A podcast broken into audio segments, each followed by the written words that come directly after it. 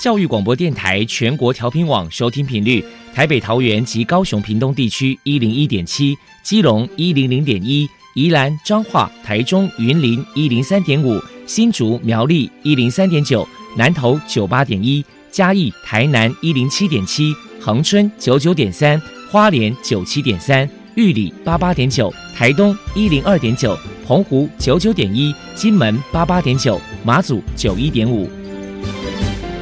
爱是包容，爱是牺牲，爱是分享，爱是服务。因为爱，特殊教育充满了无限的可能。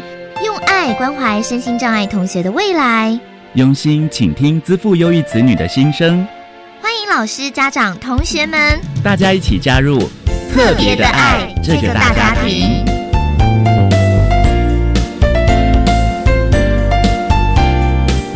本节目由教育部学生事务及特殊教育司指导，国立教育广播电台监制，欢迎收听。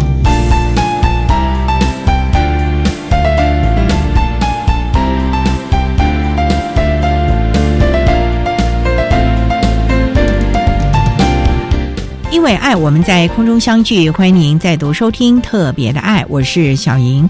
这个节目在每个星期六和星期天的十六点零五分到十七点播出。在今天节目中，将为您安排三个部分。首先，在“爱的小百科”单元里头，波波将为您安排“爱的天才小子”单元，为您邀请资优儿的家长王佩文女士为大家分享资优儿的家长经验谈，希望提供家长老师可以做个参考了。另外，今天的主题专访为您安排的是“爱的搜寻引擎”，为您邀请获得一百零六年优良特殊教育人员荣耀的台南市立建兴国民中学自优班的杨志宏老师，为大家分享优秀能力的形塑，谈国中教育阶段自优学生教学以及辅导的相关经验，希望提供家长、老师还有同学们可以做参考了。节目最后为您安排的是“爱的加油站”。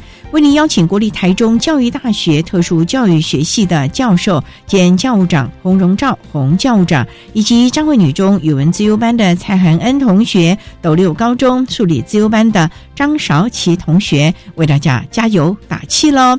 好，那么开始为您进行今天特别的爱第一部分，由波波为大家安排“爱的天才小子”单元。爱的天才小子，您的子女是资优儿吗？您的学生是资优生吗？有关资优儿的鉴定方式与教养经验分享，教师资源、教学辅导系统都在《爱的天才小子》。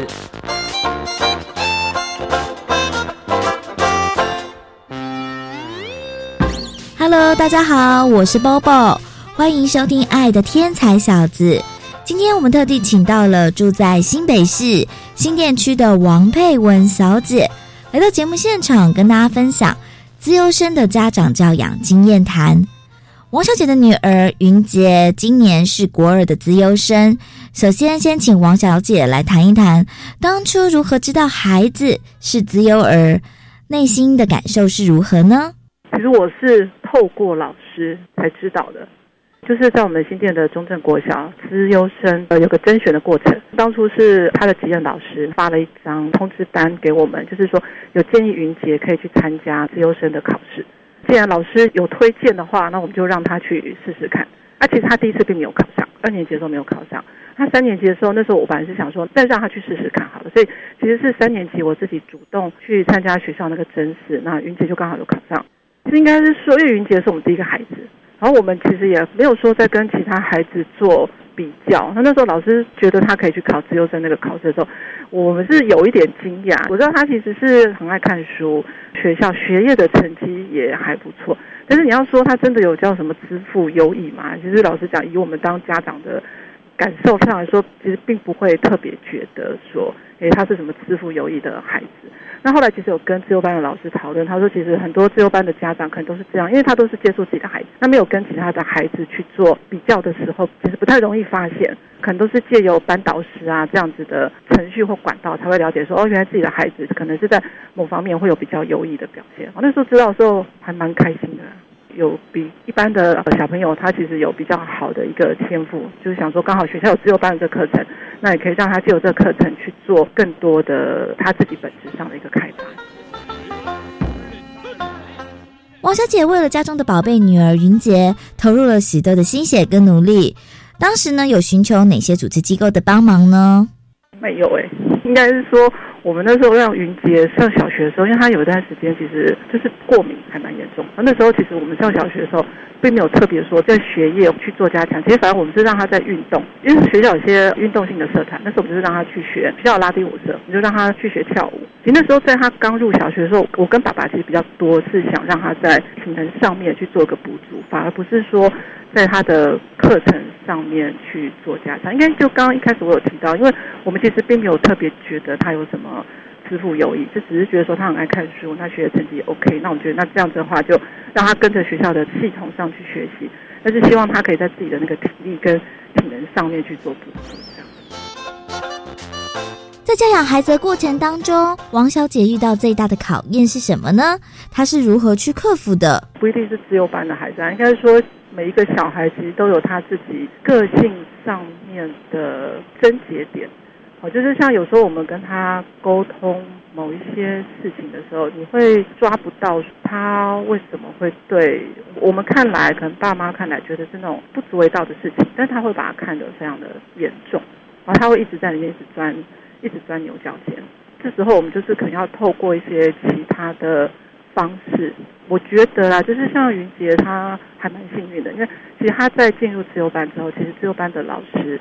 他们对于自由班的孩子的个性跟特质上面去掌握的非常好，然后会透过自由班老师，他会呃常常会跟我们爸爸妈妈分享，就是他可能觉得在带这些孩子过程当中，发现孩子有一些什么样的问题，或者是什么样需要在补足的地方，那他会跟我们爸妈讨论，然后我们才会发现说，哦，原来我们在家里看到的孩子，其实跟他到学校去。是不太一样的，因为老师有时候跟我们讲一些像云杰在学校的表现，而且我们都很惊讶，因为我们在家里都看不到，完全看不到他他这方面的表现。然后老师跟我们讲的时候，我们才发现说，哦，原来他其实在团体或者是在学校生活当中，他会展现出我们在家里看不到的其他的方式。王小姐表示，云杰有一个弟弟，他和弟弟的相处互动，王小姐有什么样的教养诀窍可以分享呢？其实我想，不管是说你是一般的孩子，或者是自负有余的孩子，我想很多的教养书或者是一些像亲子作家，他都会跟我们爸妈提醒说，都不要拿孩子去做比较。但是其实很难呐，因为尤其是云杰，他对学习东西比较有兴趣。那我们家弟弟呢，其实就没有，就是那种很开心过日子的孩子这样。因为我们家两个小孩的年龄差异的比较多。然后，其实当弟弟出生之后，就是云姐就会一直觉得说，哎，我们其实比较喜欢弟弟，所以他其实有段时间对弟弟是有比较多的定义。那加上说弟弟的学业成绩，其实又目前看来，其实他并没有像姐姐那么的稳定。其实他们两个在相处的过程当中，我比较希望的是他们可以像朋友，但其实他们像敌人的时间比较长。但是我有发现，就是说当他们两个慢慢长大之后，其实他们会去发展出一套他们自己的模式。就是在某些事情上面，他们会互相合作。当然，他们如果想要争取爸爸妈妈对他们的关注的时候，其实他们还是会有互相竞争的状况。那当然免不了就是会吵架啊，有的时候还会大打出手之类的啊。但是我觉得就是要尽量的站在孩子觉得的公平啊，并不是大人。因为我觉得其实大人我们在处理很多事情的时候，我们自己觉得已经是公平。其实，在他们的眼里看起来，他都觉得我们不公平。然后有时候就变成可能要问一下弟弟，你觉得我们哪里不公平？然后再问一下云姐，哪里觉得我们不公平？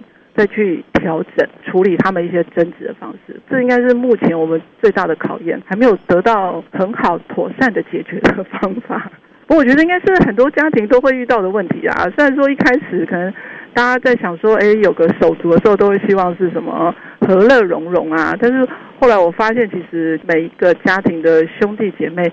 都有他们自己的相处的模式，然后你说要和乐融融，也许有啊，但是我觉得其实比较多的时间，他们可能会因为很多的原因，他们其实会互相的竞争。其实一直很想让他们知道，就是说，其实有一天爸妈都会老去嘛。那当爸妈老去之后呢，不在之后，其实他们两个就是在这个世界上唯一有血缘关系的人。那希望他们就是还是要可以互相的帮忙对方啊，就是其实是我还蛮期待他们的这个部分。接下来，请王小姐来谈一谈，面对云杰的情绪问题，有什么样的教养方法？我觉得那个情绪的问题，其实比如说他小学跟他国中会有点不太一样。应该说，云杰其实是一个很固执的孩子。这些事情呢，我们发现，我们大人来看，觉得可能是不好或是不对的。你跟他讲，跟他讲之后呢，但是通常他不会接受，他会用他自己的方式去尝试。等到他可能遇到了挫折、遇到了失败之后。在这个时候，我才会再去跟他提醒一次，说：“哎，其实一开始爸爸妈妈有建议你可以怎么样怎么样，但是你那个时候并没有接受我们的做法，你用你自己的方式。那现在呢，你遇到了困难，那要不要来想想看，当初呃，如果是用爸爸妈妈建议的方式，会不会比较好？但是其实哦，虽然我们一路以来帮他提醒了这么多次，但是他其实现在大部分的情况下，在第一个时间我们跟他建议的时候，他还是会用他自己的方式，他并不会说因为中间可能遇到了一些。”困难啊，或挫折，他会变成说：哎，一开始先接受爸爸妈妈的建议。大部分的情况下，他还是不会。其实这也是我们好奇的地方，因为觉得说：哎，如果你有几次的经验的累积，觉得说可能听爸爸妈妈的，说不定会比较顺利啊。所以我就听爸爸妈妈，但是他其实不会。啊，我也不晓得说这是不是自由班的孩子的特质。像云杰之前在自由班的同学里面，有时候我们会一起出去玩嘛，我会发现他们其实每个孩子都很有他自己的很特别的部分。这个固执，我觉得几乎是每个自由班的孩子大概都会有这种特质啊。所以其实爸爸妈妈应该也还蛮蛮需要花一点时间去跟他们协调这个。谢谢王佩文小姐接受我们的访问。现在我们就把节目现场交还给主持人小莹。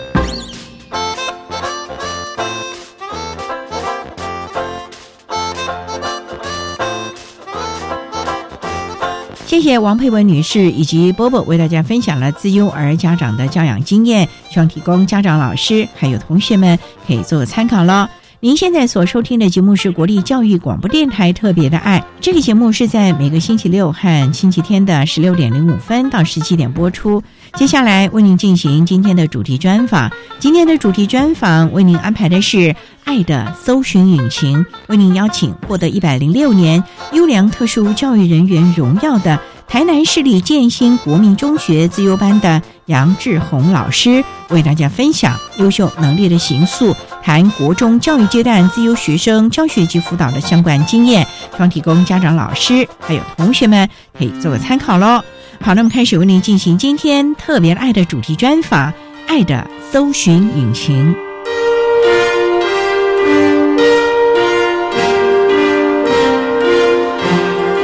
爱的搜寻引擎。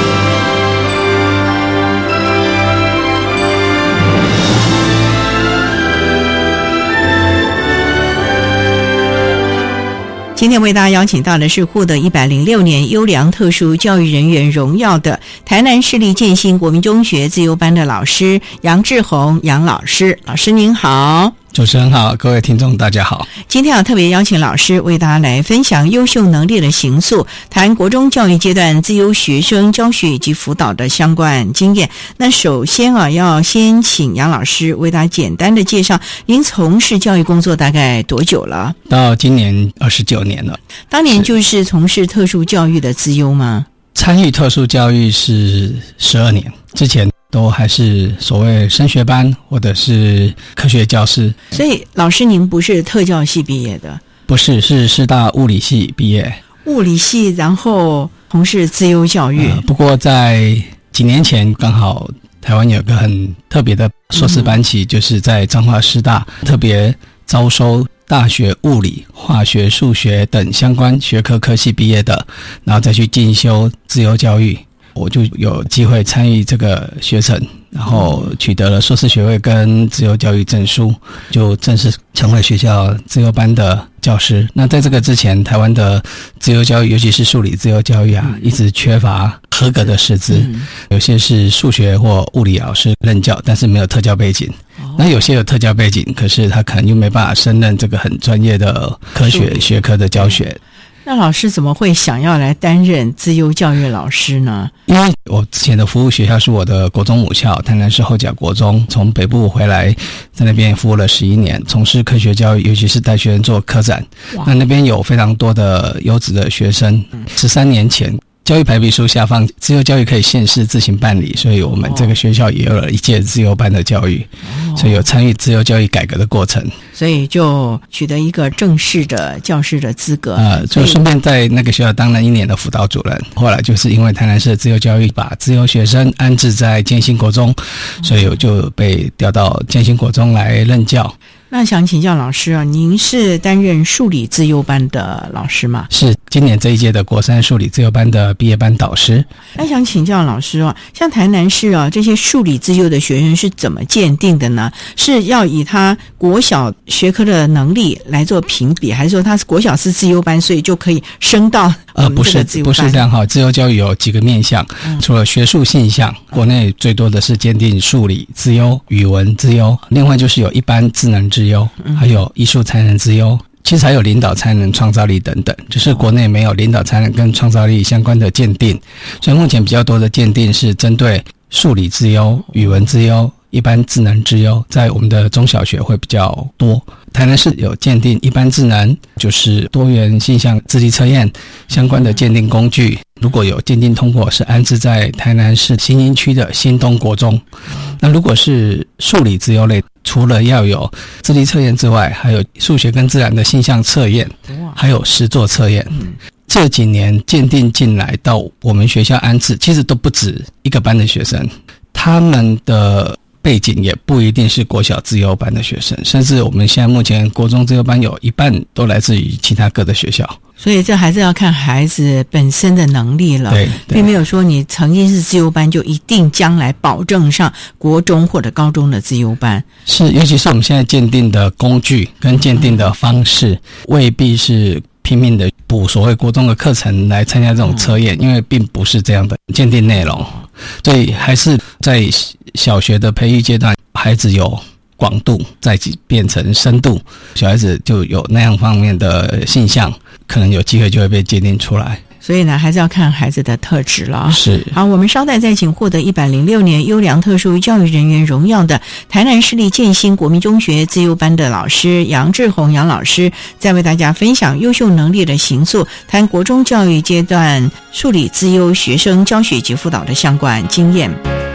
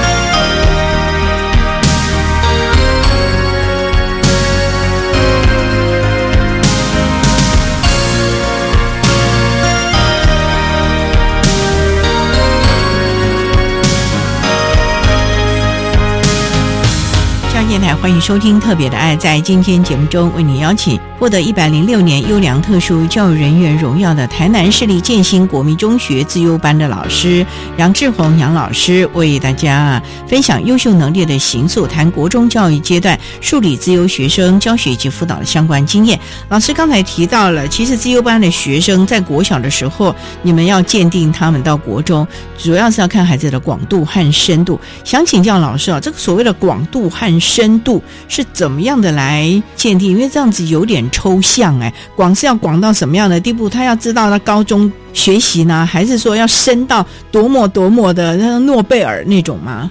广度是指跟生活上还有议题性的。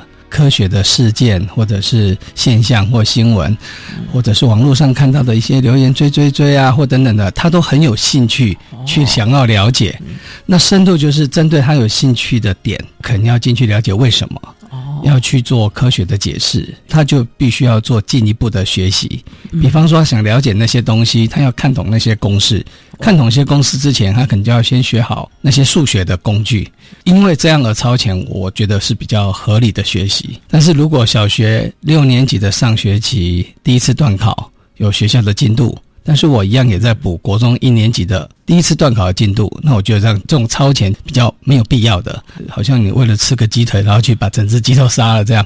其实我们比较希望的自由教育，尤其是发现小孩子有这方面的信象跟潜能的，就顺着他的兴趣跟优势，然后他有这个能力，就不要去阻挡他更进一步的学习。尤其现在的资源非常方便，不一定要到。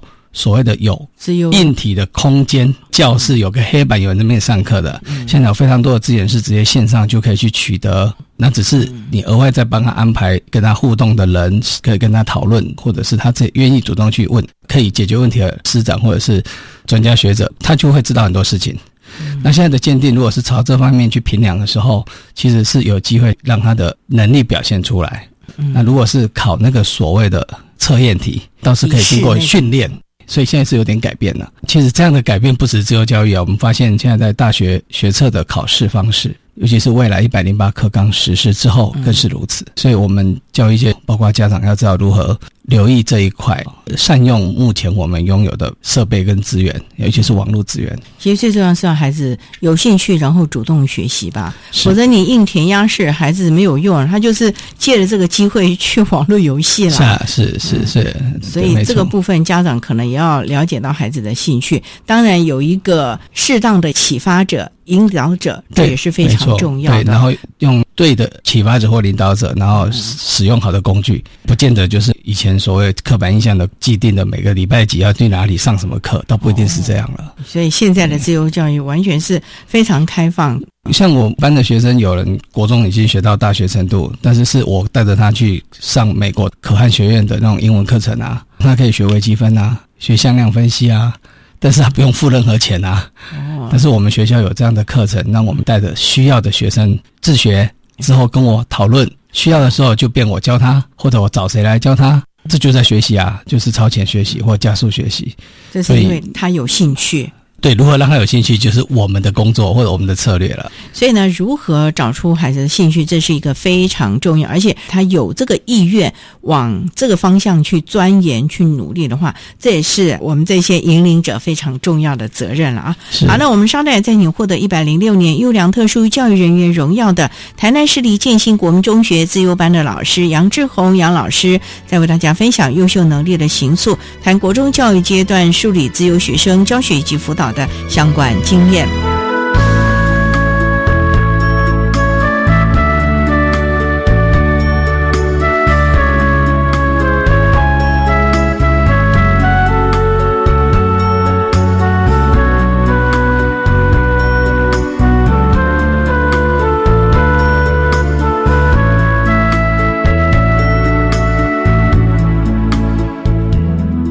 各位听众，大家好。我是来自云林县斗高中的张少启。以下是我要向各位家长以及同学们呼吁的事情。因为我从小是接受自由教育，部分的人呢，他是被硬逼着来考自由班的学生。像这一种，即使再怎么努力，还是很难去打平其他人成绩的。他生活中会比较忧郁，会比较痛苦。那我自己是要向家长们说，尊重你孩子的选择。如果说你的孩子真的兴趣不在这边，那就不要强逼他，因为这一种的学生是被强逼上来的。等到他上了大学，他没有一个目标，他也失去了有人逼他读书，他可能就在知识的追求上面比较没有动力。我自己是建议所有的家长提早知道说你的小孩想要的是什么，像我自己。我自己在国中或甚至是国中还没上高中之前，我就知道我自己想要走生化科技这条路，因为我想要走癌症医学以及再生医学方面的研究。也是因为这个目标，让我有动力继续完成我的学业。即便说现在的升学考试是要全部的科目都要读，但是我知道熬过这个关头之后呢，我就就能追求我自己想要的东西。以上是我向各位听众所呼吁的事情，谢谢。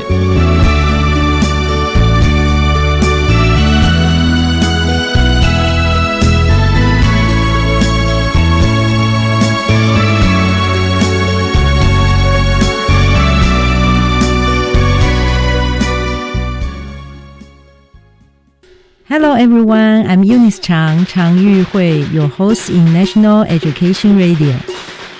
There is an old Chinese saying that an hour in the morning is worth two in the evening. Please tune into 教育行动家 every morning from 7:30 to 9 to gain more knowledge and become wiser. Let's spend the Chinese New Year together and wish you have a prosperous New Year 2019. 啊、现在网络或媒体报道的东西都让我好混淆哦。那些内容啊，可能是刻意的扭曲或截取片段。那怎么办？从学校开始就要重视媒体试读教育，让大家了解各种讯息产制的流程，增强思考判断力。所以说，看到各种报道，不要随便相信，是吗？对，让我们成为有思考力的乐听人，一起重视媒体试读教育。以上广告由教育部提供。大家好，我是长庚森林幼儿园的小叶老师。我从事幼教七年，从传统的教学到开放性的教学都有。这次加入准公共幼儿园后，我觉得对于教学服务品质很有帮助。老师能够安心的照顾孩子，孩子也能开心的探索、学习、成长。我真的觉得准公共幼儿园很棒。准公共幼儿园优质评价，让你托育的好，负担得起。以上广告由教育部提供。管那么的水，罗嘎西木啊！大家好，我们是欧开合唱团。您现在收听的是教育电台。教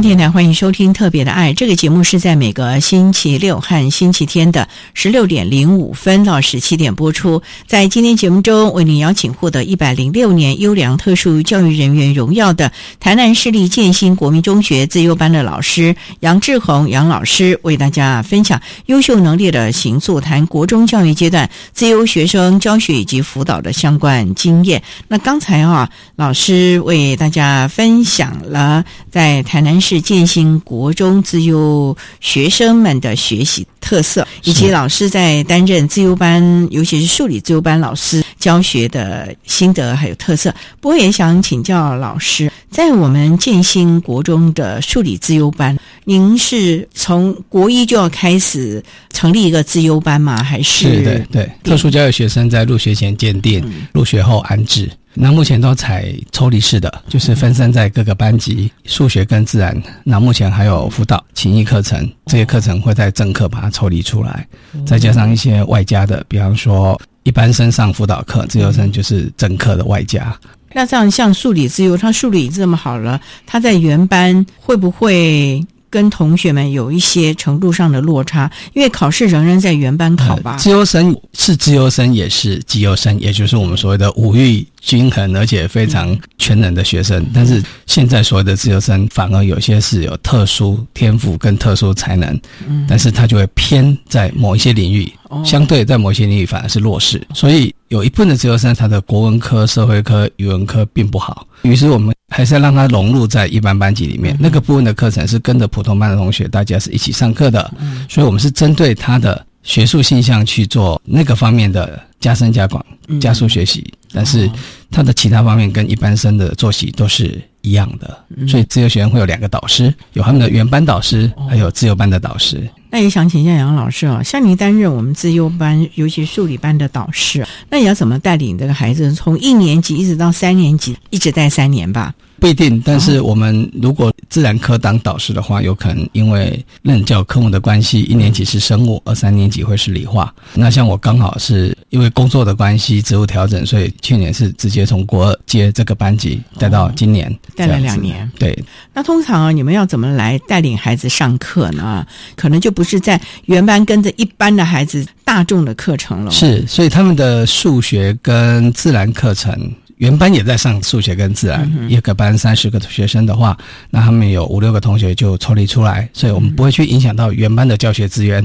那他们抽离出来的时候，我们针对他们去上国中进度的课程的时候，就会上的比一般的学生来的快一点，因为快了之后。多出来时间去做加深的学习，就像刚刚说的，我们要尽量去创造学生的学习兴趣，所以他的实作方面、专题研究方面的时间就要多一点，让他有自主学习，说我想要去研究这个、研究那个的机会，因为他那个需求，然后我们再对他那个需求所需要搭的那个音架建立的专业知识，我们再给进去。当然，在升学上面，该到了一定的时间点。针对升学方面有关的准备，那也是要的。老师，你刚才提到了说他的自主学习啊，是那怎么样的诱发他的自主学习？因为我们也知道要找方向学习，甚至于找资源，甚至找专业研读研究。第一个要有这个慧根啊，第二个要有老师来引领啊。所以我们学校的独立研究课程在国一的时候就必须要有几位老师轮流分组分站的。针对他的专科，带着学生去看相关的作品，让他们像个学术研究人才一样去解读人家的研究成果，甚至于去发表。这过程中也要训练他们快速的阅读。理解一篇专业的学术文章，那这个过程当中也要教他们批判人家的作品还有没有什么问题。在这个过程当中，他们就可能发现这件事情我也可以做，甚至可以做比他更好。第二个就是我们会创造一个平台，就是所谓的发表交流。那在发表交流的时候。不管是同学对同学、同学对学弟，或者是同学对老师，我们创造这些平台。比方说，老师研习时间为什么是一定要老师坐在那边请专家学者来教？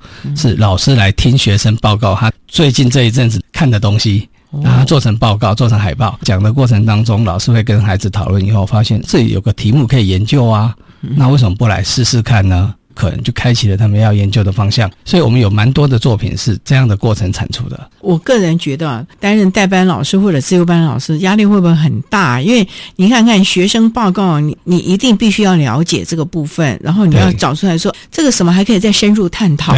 这个自优班的老师难道也要是资优生吗？倒不是，但是因为我刚好也是一百零六年科学教育馆表扬的科学优良教师，就是都长期有带科展，有一些成果，所以我们发现那样的过程也训练了老师的专业成长，如何对学生提出好的问题，不一定是给学生好的解答。所以我虽然是物理系毕业，最近这几年我也来高雄担任化学科的。科展评审过，也担任过地球科学科的指导学生，好像五花八门，什么题目都有。那我也学会做风力发电，甚至前几年我们都还带学生到世界各地去参加国际发明展，所以我们也学会做三 D 列印、做模具、做什么。所以我觉得这个过程当中，老师反而成长。所以老师的专业就是知道怎么引导。有些自由教育教师怎么引导是很重要，帮孩子跟着孩子一起去找资源。有时候老师顺便就又多学了很多知道的事情。所以老师也在教学相长了。是是是，压力不会很大吧？好像个陀螺一直转转转转，学生推着你一直往前。如果你愿意承担，你就会有人家欢喜，甘愿受啊，就欢喜做，然后就会觉得这样的一个滚动其实是很开心的。是啊，虽然有的时候会晕头转向，可是呢，必定找对了方向，他就会滚到那个方向。尤其是看到学生的成果，像我们带学生到越南河内去参加。东协加山的学生的科学竞赛，我们是受邀请国而已。最后整个实验竞赛，我们全拿那些第一名的时候，那种开心就表示证实我们这样的一个引发。因为全面要用英文，所有的考试、所有的发表，包括做 PPT 呀，然后马上跟国际学生做团队合作。我们也很感谢台湾师大给我们学校学生的机会，跟台北湾国中我们组了两队参赛，都获得很好的成果。主办国都跟我们说：“你们真的好厉害！”你会发现学生的能力会在有一些舞台给他们的时候，他们就表现出来了。重点就是有没有这个舞台给他们了啊？是去开眼界啊！是是。好，我们稍待再请获得一百零六年优良特殊教育人员荣耀的台南市立建新国民中学自由班的老师杨志宏杨老师，再为大家分享优秀能力的形塑，谈国中教育阶段梳理自由学生教学以及辅导的相关经验喽。教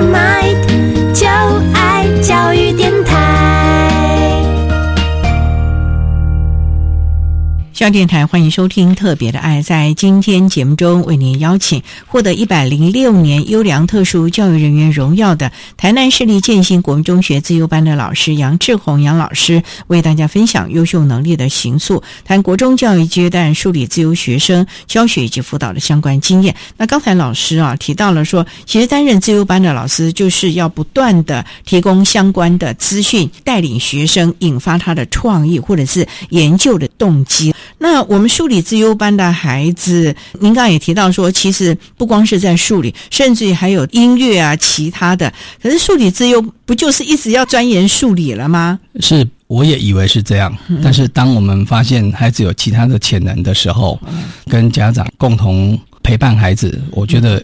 也有可能会发展出不同的结果出来，就像我们今年带的这个导师班，有一位女生妈妈还是科学教育博士，但是在这个过程当中，就发现孩子一直对于音乐创作有很浓厚的兴趣，而且音乐创作是，他怎么没有去走音乐？他的潜能会在什么时候发展出来？是我们不知道的。那或许小时候他在数理现象就表现很好，音乐只是兴趣，做个休闲嗜好，但是发现。他学会乐器之后，开始想要尝试作曲，尝试作曲的发表受到肯定之后，他就会有更浓厚的兴趣，他就想要花更多的时间在这上面。那这个时候，我们就会面临一个冲突：到底是把他留下来继续往数理方面当个科学人才去培养，还是说尊重他这方面兴趣，让他去做？对，那我们有一定的调整。我不能说是妥协，让他在既有的自由科学教育维持一定的程度之余，他可以好好的尽心去发挥。所以人家下课或许是补数学、物理，补什么？但是他可能是去弹钢琴，在家里面在创作，然后再去学怎么样做 demo，怎么做编制、后台制作，他可能自己在学这些。我很。开心的事情是他当然学科成绩也都维持一定，但他不一定就跟着我们去科学班或者数理自由班的这些鉴定啊。科展他还是有作品哦，但是他在国三要毕业前，他帮我们班做了一个毕业的歌曲，取名呢，我跟他一起想命名的《星空旅途》，在 YouTube 都可以去搜寻得到啊。当他们把这个作品呈现出来，然后带着全班写好脚本去。把我们学校的周边环境路径拍成一个毕业的 MV，它就有点像我们现在很流行的这些高中的毕业歌曲，品质居然还有点接近了，我非常的压抑。而且整个包括后台的后置，对，全部都是学生自己来，他自己来的，对，都自己来，同学一起，有些有兴趣的，对，有几位有这种能力的就会一起参与。出来的品质让我觉得说，我们给了这个孩子空间，让他肯定他自己在这方面的成就。那不管他将来有没有成为所谓的音乐创作人，嗯，但至少我们的国中教育让他知道他有这方面的可能，也受了大家的肯定。这就是他的毕业作品，跟别人不一样。别人的毕业作品可能是用他有没有考上什么班来做定义。或者是他有没有做出什么什么成就，参加什么比赛得什么牌？我觉得这方面让我们觉得办理自由教育，包括家长、包括孩子、包括我们老师都很有心得。今年很难得的一个体会。跟以往不一样哦，是完全不一样，完全就是要往数理的方面。对，今年既然有这样的同学，是那老师是不是也开始重新的醒思自己在自由数理的方面教学的引导，是不是也要看到孩子是不是有其他的潜能了？是，所以我们就也很感谢我们的教育部国监署，我们目前有一个自由前导学校的体系，由教育部给我们经费，然后让我们好好的规划。做出前导性的自由课程，我们就把之前像刚才提到的这些教学经验心得，很正式的按部就班的先完成课程计划，师资相关的人力配置都把它规划好，那就希望将来开出来的自由课程可以很适性的，而且有空间的，让孩子发展出其他的可能。除了数理自由教育这一块，所以就是不是限制孩子了，而是希望他更多元的发展他的能力。因为通常这种自由的孩子，其实他的能力甚至于现象是多元的咯。是，所以我们现在像数理自由教育，不是所谓的抽离啊，抽离当然是他的数理课程抽离，可是外加的课程不是一昧的加强数学再加生物理，不是的。我们现在还开出了营队探索，之后再有田野实查，还有。服务学习这样的课程，这跟数理自由有关吗？也可以有关，也可以没有关系。如果今天他的营队探索主题是一个科学营的形态，会有关系。但是如果他的营队探索主题不一定是科学相关，但是可能是个人文社会科学、自然科学，它是一个社会议题，它也可以因为这样的主题开始规划，从短期的、中期的。区域在台南市的，甚至跨区的到外县市，甚至到国外。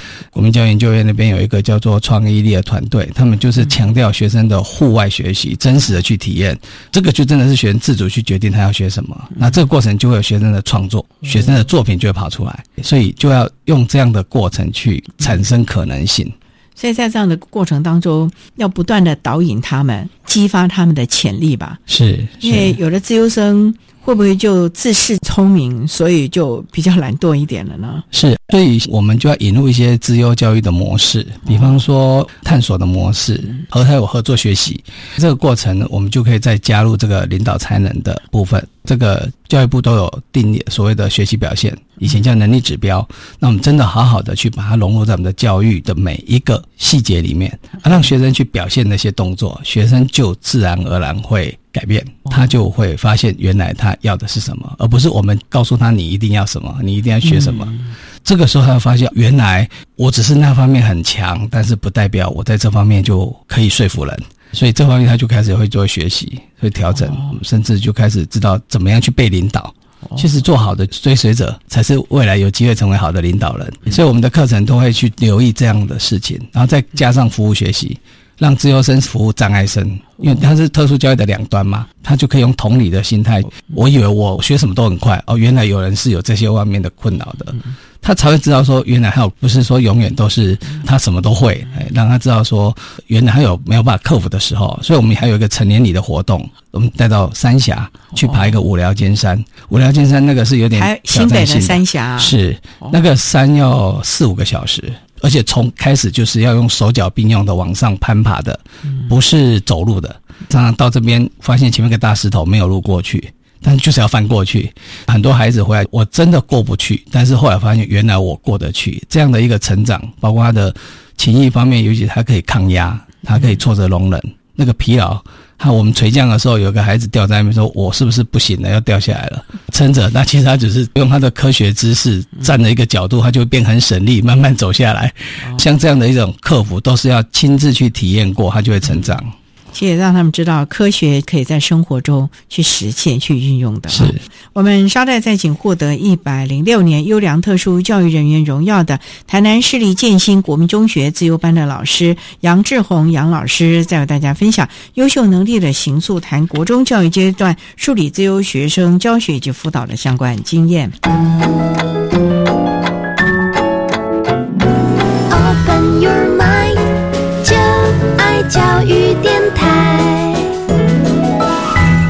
教电台欢迎收听《特别的爱》。在今天节目中，为你邀请获得一百零六年优良特殊教育人员荣耀的台南市立建新国民中学自由班的老师杨志宏杨老师，为大家分享优秀能力的形塑，谈国中教育阶段自由学生教学以及辅导的相关经验。那刚才啊，杨老师为大家分享了班上数理自由的学生。也有音乐或者是其他方面的优秀的能力，所以呢，其实也并不设限孩子一定要往数理的方向发展，而是希望孩子能够照着他的兴趣性向去发展啊。是的。不过刚才啊，老师您特别提到了，能够当一个领导者，其实也要会当一个追随者。所以孩子的情谊教育这个部分，你们有特别的为孩子加开一些课程吗？尤其我们自优的孩子都非常的聪明，他们愿意去服人，而且愿意团队。合作吗？倒不一定，自由生常常是天之骄子，父母中的宝贝，就是以前大家所谓的资源的掌握者，也才会自由教育在整个台湾来讲，就会觉得他好像已经那么好了，干嘛还要再抢夺别人的资源的一种这样的心态看待他，有不能真的会有这种现象，所以我们就要去留意这样现象，而且调整它。像我们为什么会在抽离的时候会把辅导的情谊课程跟数理课程是揉在一起，然后去做抽离分组上课，透过那些辅导的策略、小团体的活动，让他有很多的机会了解什么叫做同理心，什么叫做人际关系，什么叫做生涯发展。那像我们今年这个班也有个同学，他就是所谓的自优，但是有情绪障碍。这个情绪障碍其实从国小就一直有。换句话说，当他的同才有些还甚至从国小一直到国中都还在同班的时候，对他有个刻板印象，他就是那样的一个很容易过度激动，因为这是自由生常见的特质。情绪上面一出现状况，自己会躲到一个角落，说为什么我要跟大家做朋友，大家不想理我啊？因为他的言谈举止可能就不被大家喜欢，有他们小孩子的次文化嘛。可是，当这样过程，如果我们老师不懂得怎么去辅导跟陪伴的时候，只会恶化。也就是他后来就会更被孤立，或者甚至被霸凌。所以，这个小孩子在我们这几年的过程，就发现他有个很大的改变。包括有一个事件，就是他在我们学校有一次的活动当中，他可能又被冷落，或者是又被刺激了。他跑到外面想要发泄下情绪，用力就把学校的一个门板踩坏了。我们在教育他的时候，是用记过去谈这件事，还是要利用这种点怎么去等待他、包容、引导他，让他知道他错在哪里，让他知道他怎么去调整。就是这孩子的调整，其他的同学要改变他们的观念。然后当同学看到他的调整以后，我们班上同学也跟着调整，甚至到后来毕业前，他们整个互动情景跟我在两年前看到是完全不一样的。所以这个就是我觉得我们这两年。包括我们的辅导老师，我们的其他团队老师一起努力。这个来自于老师要随时随地的一些小事件，都愿意找他来谈。谈的方式、谈的内容要如何让他体会。所以有时候我们常说，我不用打学生，但是他在我面前就掉下眼泪，那个效果最好。虽然从以前小时候到现在，明明他天赋非常好，我们讲的东西，他提出来的解题都是很有创意。我们老师想不出那个方法，脑袋长得跟别人真的不一样。但是到了情绪上面，他就是很容易跟大家不一样，就是干嘛这个时候你要讲这种话惹大家讨厌？一个这样的孩子，可是慢慢慢慢的，他学会如何控制，所以常常。发作前，老师，我等一下会发作什么？我先告诉你，然后我要控制。我就告诉他，那你等一下做什么动作，或讲怎样就过去了。那我们再利用整个事件过去之后，你看你刚刚这样不是很好吗？你刚刚这样子就没有再被同学讲什么，对不对？他说对对对，这样一步一步的慢慢把他的这个改过来，所以也不用去送鉴定说他有什么症。其实我们通过大家一起成长的过程，他就改变。所以他毕业写给我的卡片，我看了就很感动。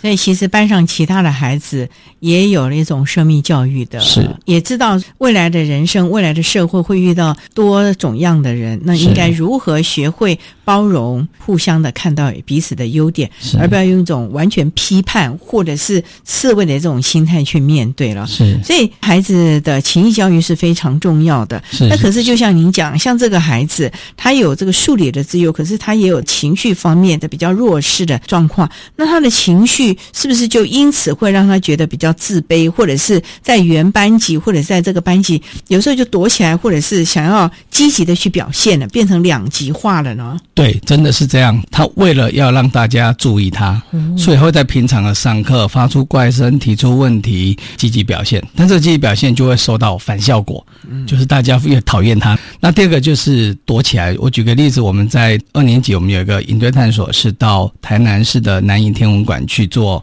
隔夜的宿营，做夜间关心。晚上在面搭帐篷的时候，就很自然的，没有人要跟他同帐篷。本来有安排好了，但是现场又大家排挤，不让他进入那个帐篷的时候，他就一个人躲在一个角落，在那边哭泣说：“不是大家都是团队吗？为什么这样呢？老说分工啊，怎么样？”这里面我们如何去发现可以沟通、可以安排的学生？让他们先委屈一下，但是这个过程跟互动，我说你们今天这样的改变，如果你接纳他，然后改变的时候，你们会有很大的收获。那当然后面真的有的时候，我一定要找这些学生来再加强一下，确定有这件事情，通过这些学生再去感染其他的同学。那你们那天让排挤他，难道是对的吗？但是他会被排挤，一定也有他的原因嘛？像这样一个很清楚的案例，我觉得老师看到这种现象的时候，我们一定要努力去改变，不能让他一直都这样，不能漠视。对，要不然这孩子后来会越来越偏激，这个社会化的过程会越来越不正常。有时候就会常常我们所谓的好多很聪明的孩子，但是却把他的聪明子用到比较不好的地方上。嗯，就是我们在教育的第一线，就立刻要马上及时要做的，一定能改变。要同理，像我之前在后脚一年辅导室的学生，有一个学生是犯案的，被抓去到感化院的。可是我们那一次辅导室的课程，居然让他印象很深刻。虽然我们交往不是太久，他回来学校是没有人敢让他进班上的，他就来我们辅导室，我们就陪他。就他居然在新竹中继学校写了一封信给我。这次的斯多奖的访谈，我特别把这个信给委员看，这个对我教育过程的影响很大的事件，就是居然我们不经意的一些动作，对这样的孩子居然是影响很深远的，他居然是记很久的。所以啊，老师真的是一个非常重要的，我们不能说工作，而是一种置业了。您的一句话、一个眼神，其实对孩子一辈子的影响，你不晓得。他会烙印在孩子身上是多深，对他们来说会有多大的影响了。所以借由杨老师这样的一个分享，也期望我们所有在第一线教学的老师们，不管您在哪一个教育阶段，请你在对孩子的教学或者是平常的互动当中，注意您的言行举止，因为您的一句话真的会影响深远了。对，而且呢，我们也期望老师们都能够做孩子们最好的朋友以及陪伴者了。好，那我们今天也。非常的谢谢获得一百零六年优良特殊教育人员荣耀的台南市立建新国民中学自优班的老师杨志宏杨老师，为大家分享优秀能力的行塑，谈国中教育阶段自优学生教学以及辅导的相关经验。非常谢谢您，杨老师，谢谢。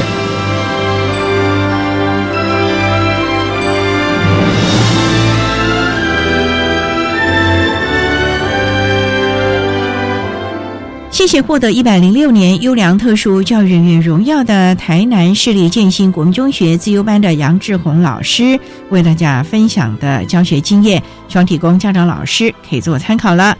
您现在所收听的节目是国立教育广播电台特别的爱。节目最后为你安排的是爱的加油站，为您邀请国立台中教育大学特殊教育学系的教授兼教务长洪荣照洪教务长，以及彰化女中语文自优班的蔡恒恩同学，为大家加油打气喽。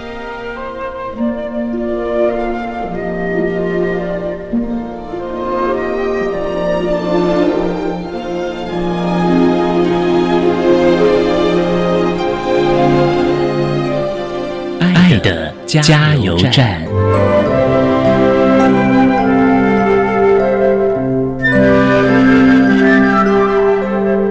各位听众，大家好，我是来自彰化女中语资班的蔡涵恩同学。针对自优教育，我几点事情想要分享。首先，我觉得台湾对于自优教育可能有一些比较狭隘的理想、狭隘的知识，想说自优教育可能就真的只有自优生才可以去参加，或者是自优教育是不是就只是等同于考试成绩优异的这个想法？那我觉得自优教育只要同学追求他们自己的兴趣，那就是那个同学的自优教育了。所以，针对自由教育，我觉得还是让同学们适性发展，让他们把他们所做所长应用在他们所喜欢的领域，那才是一个真正自由教育以及我们台湾教育所要做到的事情。谢谢大家。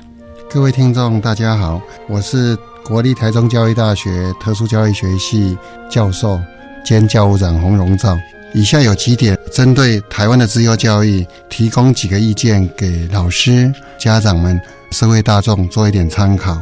首先，我觉得人生下来都有他的优势，也有他的弱点。资优不代表未来一定会成功。重点是在成长的过程当中，我们给他什么样的环境，给他什么样的机会，甚至是束缚，都会影响到孩子未来的一个发展。我们也可以发现，在现在的社会，尽管升学机会很多，但是竞争还是非常激烈。在孩子的成长过程当中，很多的资优生一直都是人生的胜利组，他们很少尝试过什么叫失败，什么叫挫折。所以，我们也很希望透过社会提供的环境，让孩子们在一个正常的环境之下成长。碰到挫折，碰到失败，怎么样让他们再站起来？怎么样包容？怎么样鼓励？这个都非常重要。我们很希望孩子在竞争的环境之下。更能够培养合作，共同解决问题，面对未来，独立思考，而不是独善其身。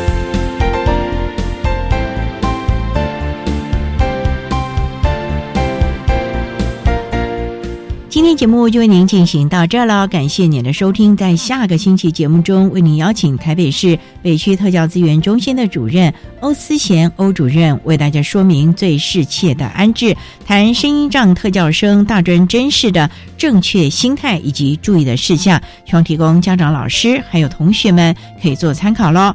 感谢你的收听，也欢迎您在下个星期六十六点零五分再度收听《特别的爱》，我们下周见喽，拜拜。